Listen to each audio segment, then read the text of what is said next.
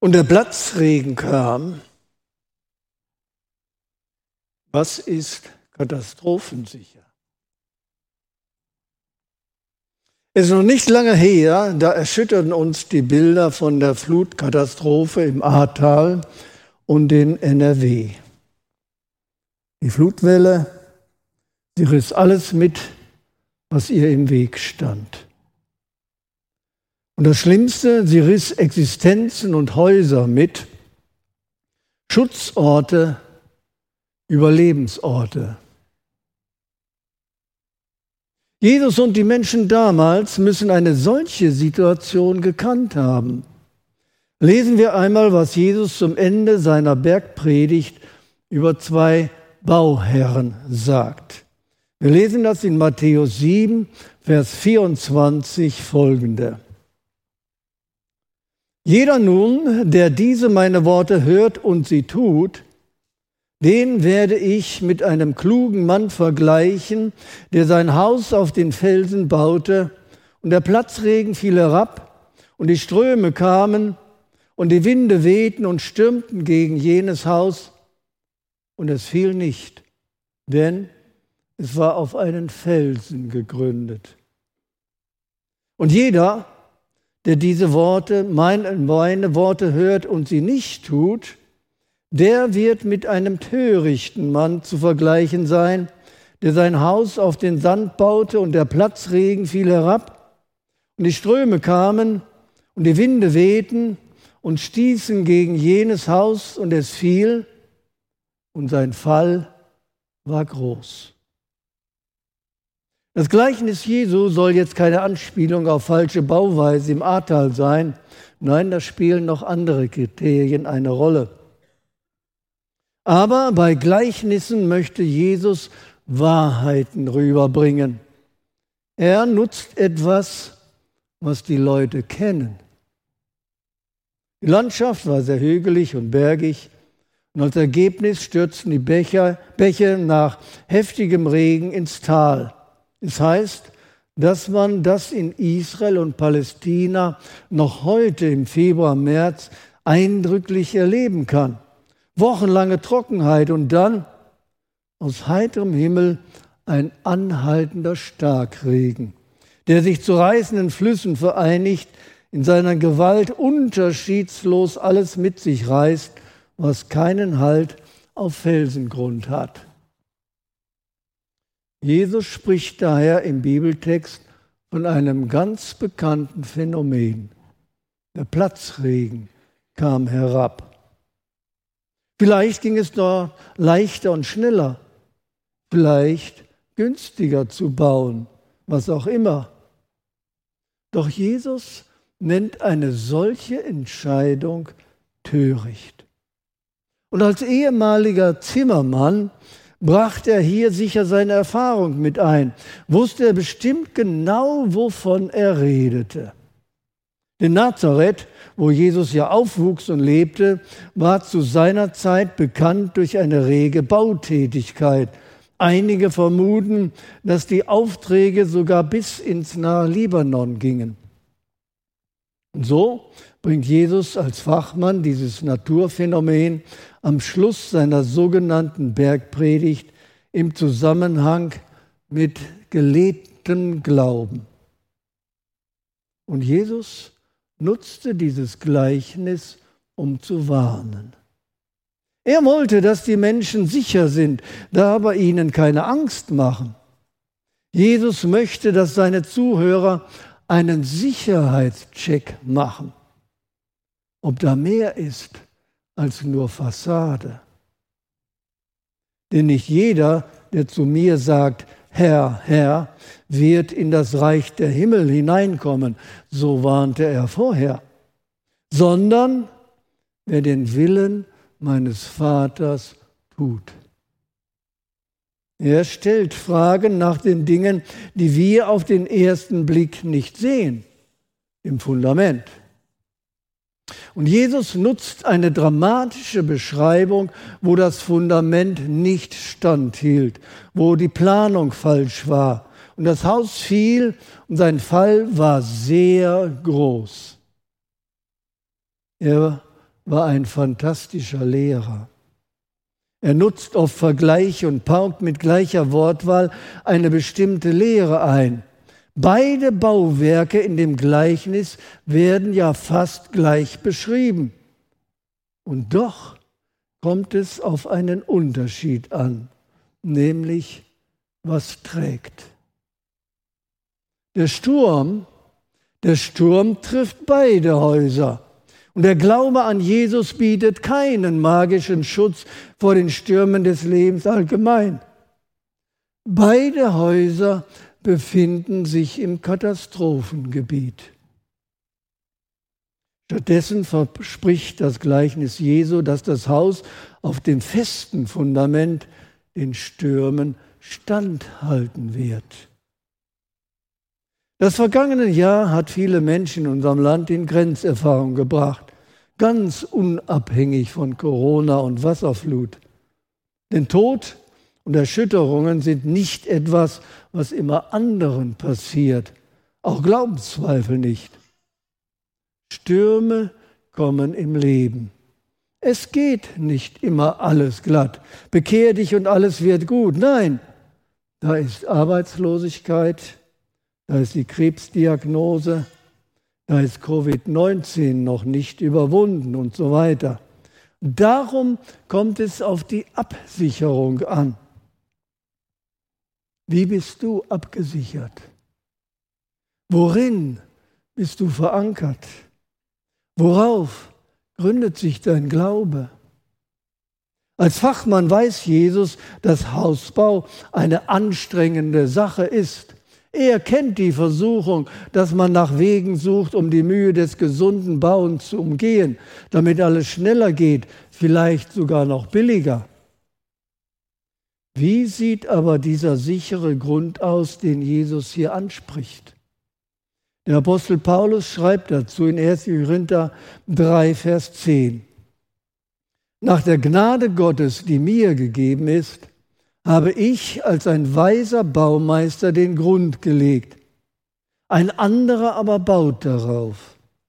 Denn einen anderen Grund kann niemand legen, außer dem, der gelegt ist. Welcher ist Jesus Christus? Und so bezeugt es auch der Apostel Petrus deutlich und freimütig vor dem jüdischen Hohen Rat, als er und Johannes wegen der Heilung eines Gelähmten zur Rechenschaft gezogen werden sollte. Lesen in Apostelgeschichte 4. Er sagt, Oberste des Volkes und Älteste, Jesus ist der Stein, der von euch den Bauleuten für nichts geachtet, der zum Eckstein geworden ist. Und es ist in keinem anderen das Heil, denn auch kein anderer Name unter dem Himmel ist dem Menschen gegeben, in dem wir errettet werden müssen.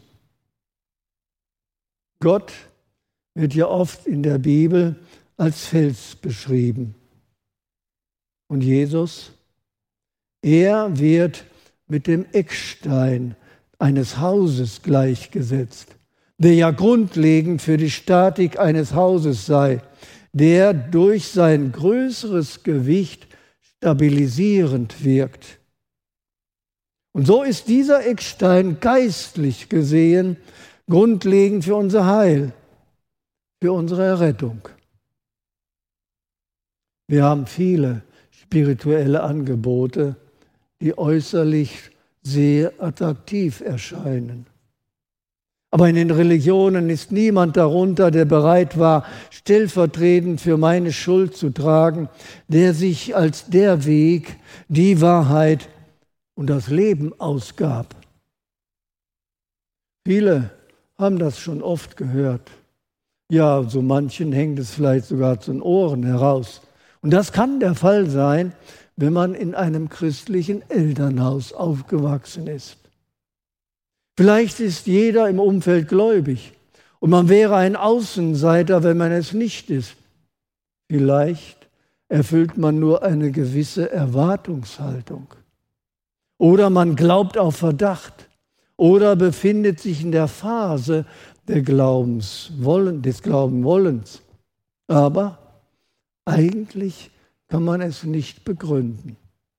Eigentlich ist man innerlich auf Distanz. Eigentlich gibt es noch zu viele offene Fragen. Wenn du in dieser Phase bist, so rate ich dir, mache dich ehrlichen Herzens auf der Suche nach der Wahrheit. Wenn ihr mich von Herzen sucht, so werdet ihr mich finden, sagt Gott. Lesen wir in Jeremia 29. Suche nach Argumenten für die Existenz Gottes, für die Zuverlässigkeit der Bibel und ihre absolute Vertrauenswürdigkeit. Entscheidend ist nicht, was du über Gott denkst, sondern was Gott über sich selbst sagt. Es gibt göttliche Wahrheiten, die unverrückbar sind. Stelle deine Fragen, vergleiche sein Menschenbild mit der Wirklichkeit seiner Hoffnung der Welt oder für die Welt. Das macht den Glaubensschritt sinnvoll. Und dadurch werden Dinge verständlich, was unseren Lebenssinn angeht. In letzter Zeit hören wir, dass immer mehr Menschen Gemeinden verlassen, weil sie Zweifel haben, weil sie ihren Glauben an Gott nicht begründen können. Einige sagen sogar, es war ihnen einfach zu emotional. Es ist aber auch keine tragfähige Grundlage, den Glauben auf Emotionen zu gründen oder auf Traditionen oder auf die eigene Geborgenheit. Darum ist es so wichtig, dass wir zu einem begründeten Glauben kommen, dass wir einander unseren Fragen zuhören und dass wir offen sind und uns nicht etwas vormachen. Dass wir aber auch zulassen, dass uns Christus in unsere Realität über uns führt und dass er uns zeigt, dass er heilig ist und wir seine Erlösung brauchen. Die wiederum auf dem Fundament der Gnade geschieht und die dann auch in unserem Leben durch einen Richtungswechsel sichtbar wird. Es ist daher gut, dass uns Jesus dieses Angebot macht und wir damit Sicherheit und vor allen Dingen Gewissheit haben. Und dadurch hat dieses Gleichnis vom Hausbau auch einen tröstlichen Aspekt. Gott ist auch dann da, wenn die Stürme kommen. In einem anderen Gleichnis benutzt Jesus wiederum einen krassen Vergleich, was kein gutes Fundament ist lesen wir dazu einmal aus Lukas Kapitel 18, die Verse 9 bis 14. Da heißt es, Jesus sprach aber auch zu einigen, die auf sich selbst vertrauten, dass sie gerecht seien und die übrigen verachten. Dieses Gleichnis. Zwei Menschen gingen hinauf in den Tempel, um zu beten. Der eine ein Priester, der andere ein Zöllner. Der Pharisäer stand und betete bei sich selbst so, Gott, ich danke dir, dass ich nicht bin wie die übrigen der Menschen, Räuber, Ungerechte, Ehebrecher oder auch wie dieser Zöllner. Ich faste zweimal in der Woche. Ich verzehnte alles, was ich erwerbe.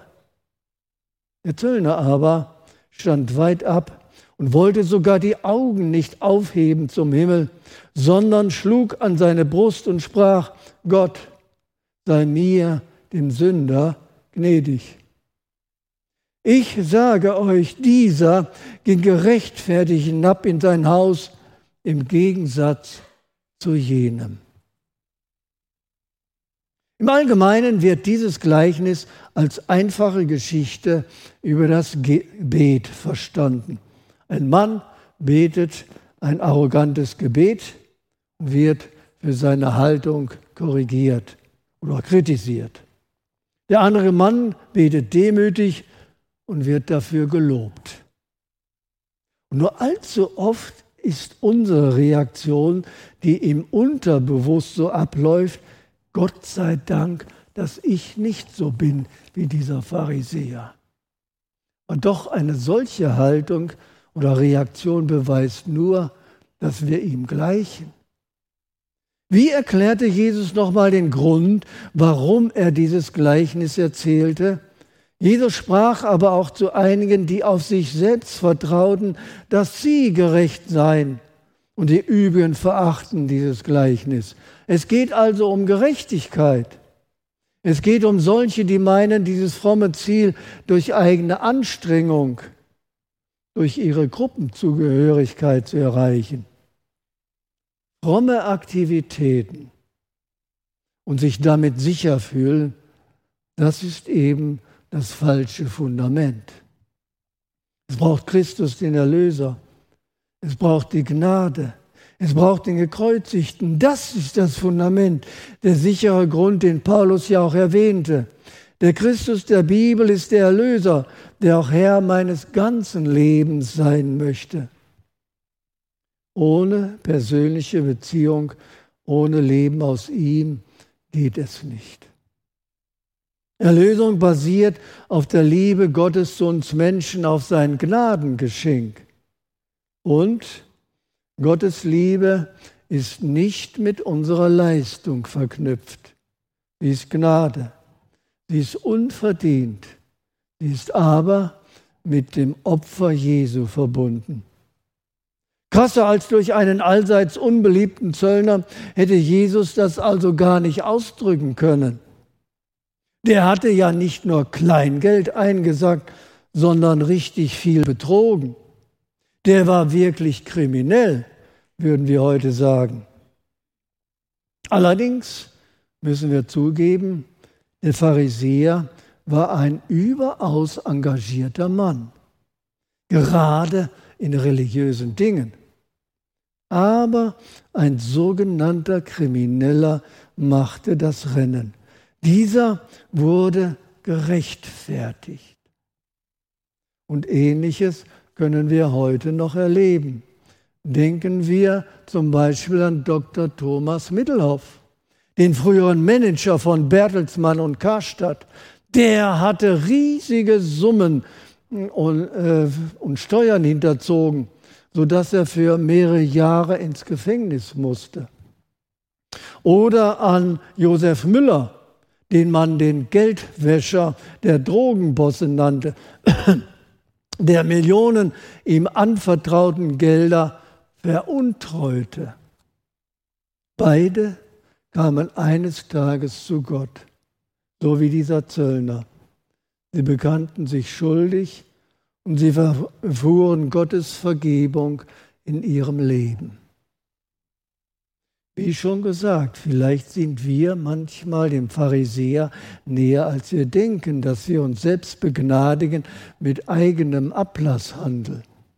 Dass unsere ethischen Maßstäbe unserem Umfeld angepasst sind, aber dafür sind wir eben geistlich aktiv, wo auch immer. Von einer bekannten Größe in der evangelikalen Welt wurden sexuelle Übergriffe bekannt. Und er meinte allen Ernsten, er dürfe sich dies erlauben, weil sein Dienst so schwer sei. Wir mögen darüber den Kopf schütteln. Aber die Gefahr, auf die eigenen Werke zu vertrauen, ist groß und eben nicht nach Gottes Willen zu fragen. Vielleicht beten wir auch manchmal insgeheim, Herr, ich arbeite doch in der Gemeinde mit ich spende doch so viel, ich mache dies oder jenes nicht. Ich komme doch aus einem gläubigen Elternhaus. Ich engagiere mich doch ehrenamtlich. Aber Jesus sagt, das ist kein Fundament. Eure Aktivitäten sind nicht entscheidend, denn ohne mich könnt ihr nichts tun. Es kommt nicht darauf an, dass wir zu einer guten Gemeinde gehören, zu einer angesehenen Familie, eine gute geistliche Laufbahn haben. Paulus hatte eine brillante geistliche Karriere, aber das war für ihn letztendlich wertlos. Er wusste, nur der ist ein Jude, der am Herzen beschnitten ist, den Christus von Sünden befreit hat. Er betonte immer, aus Gnade bin ich, was ich bin. Oder aus Gnade seid ihr errettet, nicht aus Werken, auf das niemand sich rühme. Dann aber auch dieses mutmachende Wort von ihm in Römer 5, Vers 1. Da wir nun gerechtfertigt worden sind aus, Gnade, aus Glauben, so haben wir Frieden mit Gott durch unseren Herrn Jesus Christus. Das Vertrauen auf Jesus, das bringt uns den Frieden mit Gott und die Gewissheit des Heils. Wir gehörten ja vor ein paar Jahren mit Herborn zu den Reformationsstädten in Deutschland. Und da wurden wir unter anderem an das Erbe der Reformation erinnert. Erlösung allein durch Gnade, nicht durch Werke, aufgrund der Schrift. Der Zöllner hatte das begriffen. Er kam, so wie er war. Darum betete der Zöllner, Herr, sei mir, dem Sünder, gnädig. Oder anders übersetzt, Herr, schaffe mir Sühne. Und diese Ehrlichkeit möchte Gott auch von uns. Und das wollte Jesus auch betonen. Hört auf, euch selbst zu betrügen. Hört auf, nur fromm zu reden. Es geht nur über mich. Es geht nur über Ehrlichkeit und Zerbruch. Dann habt ihr den Schutz. Dann habt ihr das richtige Fundament, die sichere Grundlage, die auch den Stürmen standhält. Gerade wenn wir in Anfechtungen sind, ob unsere Erlösung reicht. Da hilft es manchmal, die sogenannten Schurkengeschichten in der Bibel zu lesen, um zu sehen, wie groß Gottes Gnade ist. Das ist also das richtige und tragfähige Fundament, von dem der Apostel Paulus auch berichtet. Ihr seid aufgebaut auf der Grundlage der Apostel und Propheten, wobei Christus Jesus selbst der Eckstein ist. In ihm zusammengefügt wächst der ganze Bau zu einem heiligen Tempel im Herrn. Und in ihm werdet auch ihr mit aufgebaut zu einer Behausung Gottes im Geist. Es geht also weiter. Es wird gebaut, das heißt aufgebaut. Und das bedeutet auch, dass etwas dann automatisch sichtbar wird, nämlich nach außen hin. Entspricht das, was ich tue, Christus meinem Fundament, meinem neuen Leben oder meinem Umfeld, meiner Gesellschaft? Meine Taten sind immer die Gegenprobe für meinen Glauben. So war das Anspiel beim BU-Abschlussgottesdienst doch ganz treffend. Da war ein Verkäufer den Kunden gegenüber äußerst missgelaunt aber im Gottesdienst am Sonntag predigte er von der Liebe Gottes. Hier dürfen wir alle üben, aus Gnade und mit Hilfe des Heiligen Geistes anders zu handeln. Es ist ein Lernprozess. Eines Tages wird es sich erweisen, so schreibt Paulus den Korinthern, und wie das Werk eines jeden beschaffen ist, das wird das Feuer erweisen. Wenn jemandes Werk bleiben wird, das er darauf gebaut hat, so wird er Lohn empfangen. Wenn jemandes Werk verbrennen wird, so wird er Schaden leiden, er selbst aber wird gerettet werden, doch so wie durchs Feuer. Wisst ihr nicht, dass ihr Gottes Tempel seid und der Geist Gottes in euch wohnt? Was für ein hoher Anspruch an unser Leben. Ist Gottes Wort ist Jesus Christus mein Maßstab, nach dem ich mich ausrichte? Oder sind es die Normen der jeweiligen Gesellschaft? Zeigt mein Leben in meinen Werten die Verbindung zu Christus, dass ich ein Tempel des Heiligen Geistes bin? Und wer hier das richtige Fundament hat, darf auch in ein herrliches Haus in eine sichere Stadt einziehen. Vielfach meint man Himmel gleich Langeweile. Nein, bei Jesus in seinen Verheißungen Wohnungen zu sein, ist ein Ort wunderbarer Existenz. Es wartet daher eine katastrophensichere Stadt für alle, die sie richtig gebaut haben mit ihrem Lebensfundament. Und ich möchte daher schließen mit der besten Zukunftsaussicht, die der Apostel Johannes in Offenbarung Kapitel 21 so beschreibt. Und ich sah die heilige Stadt, das neue Jerusalem, aus dem Himmel von Gott herabkommen, bereitet wie eine für ihren Mann geschmückte Braut. Und ich hörte eine laute Stimme vom Thron her sagen, siehe das Zelt Gottes bei den Menschen. Und er wird bei ihnen wohnen und sie werden sein Volk sein. Und Gott selbst wird bei ihnen sein, ihr Gott. Und er wird jede Träne von ihren Augen abwischen. Und der Tod wird nicht mehr sein. Noch Trauer, noch Geschrei, noch Schmerz wird mehr sein. Denn das Erste ist vergangen und der, welcher auf dem Thron saß, sprach, siehe, ich mache alles neu. Amen. Wir wollen kurz beten.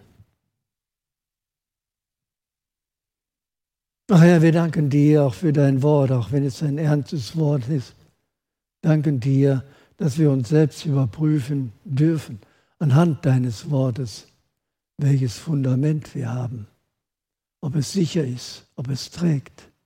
Danken dir, dass wir alles aus Gnaden annehmen dürfen, dass wir das nicht erarbeiten können, aber dass wir uns dir anvertrauen dürfen und können und dass du uns beistehst, auch wenn Stürme des Lebens kommen.